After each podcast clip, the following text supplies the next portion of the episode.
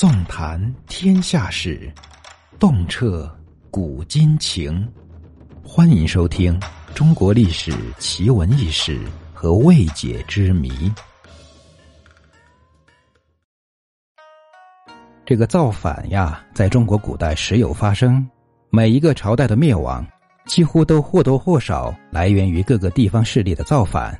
在秦朝之后的造反，更加在乎玉玺的存在与否。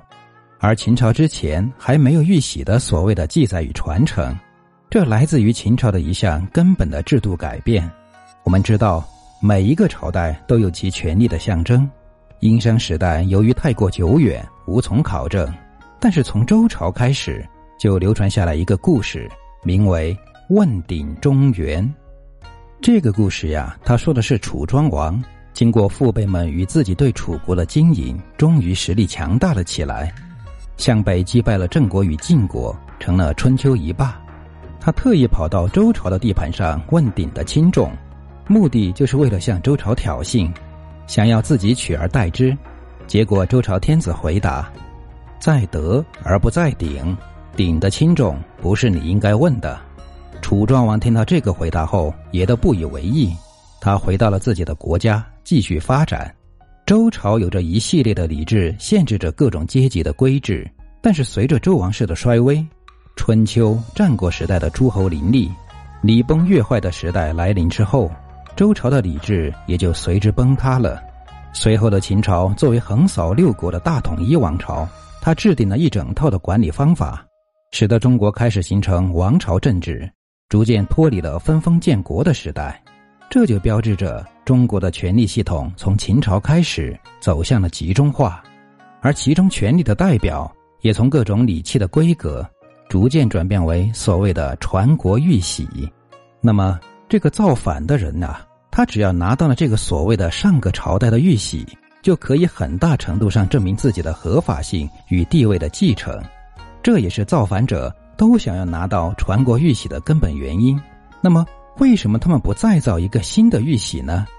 那是因为你的合法性不能确定呀。如果人人都可以再造玉玺，建立自己的地位，那么这天下还能安定吗？中国的王朝变革与时代的变迁都是按照一定的规则来延续的，每一个朝代都是作为上一个朝代的延续存在，这种延续是清清楚楚的存在历史上的。这个延续有一个专门的名称，叫中原正朔。这个正朔的存在，就是封建王朝时期地方对于中央的认同。每一个朝代在交替之时，都会有一个仪式，作为交接。很多情况下，都是上一代皇帝退位或者禅让给下一个朝代，然后新的朝代开始传承与发展。中原王朝它并不是孤立存在的，也不是随意更换。每一个朝代，它要想建立起来，就需要进行思想上的改变。中原王朝时代最为重要的，就是要受命于天，代表天的旨意来管理天下的庶民。这对于封建王朝的统一来说事关重要。只有获得了这种正朔的地位，天下才能交给新一代的管理人去管理。对于这种传承有序的文化。逐渐就被造反的势力作为一种文化传承了下来。玉玺作为前朝的重要的信用保证，对于自己建立正朔有着莫大的帮助。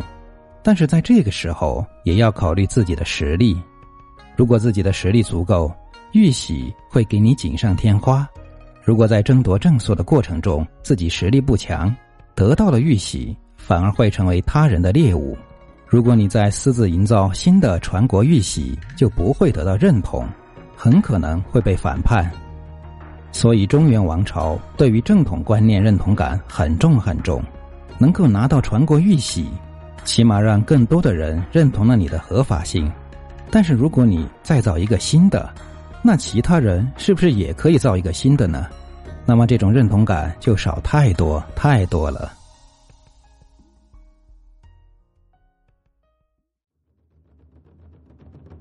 本集已播讲完毕。如果您喜欢本作品，请记得关注和订阅。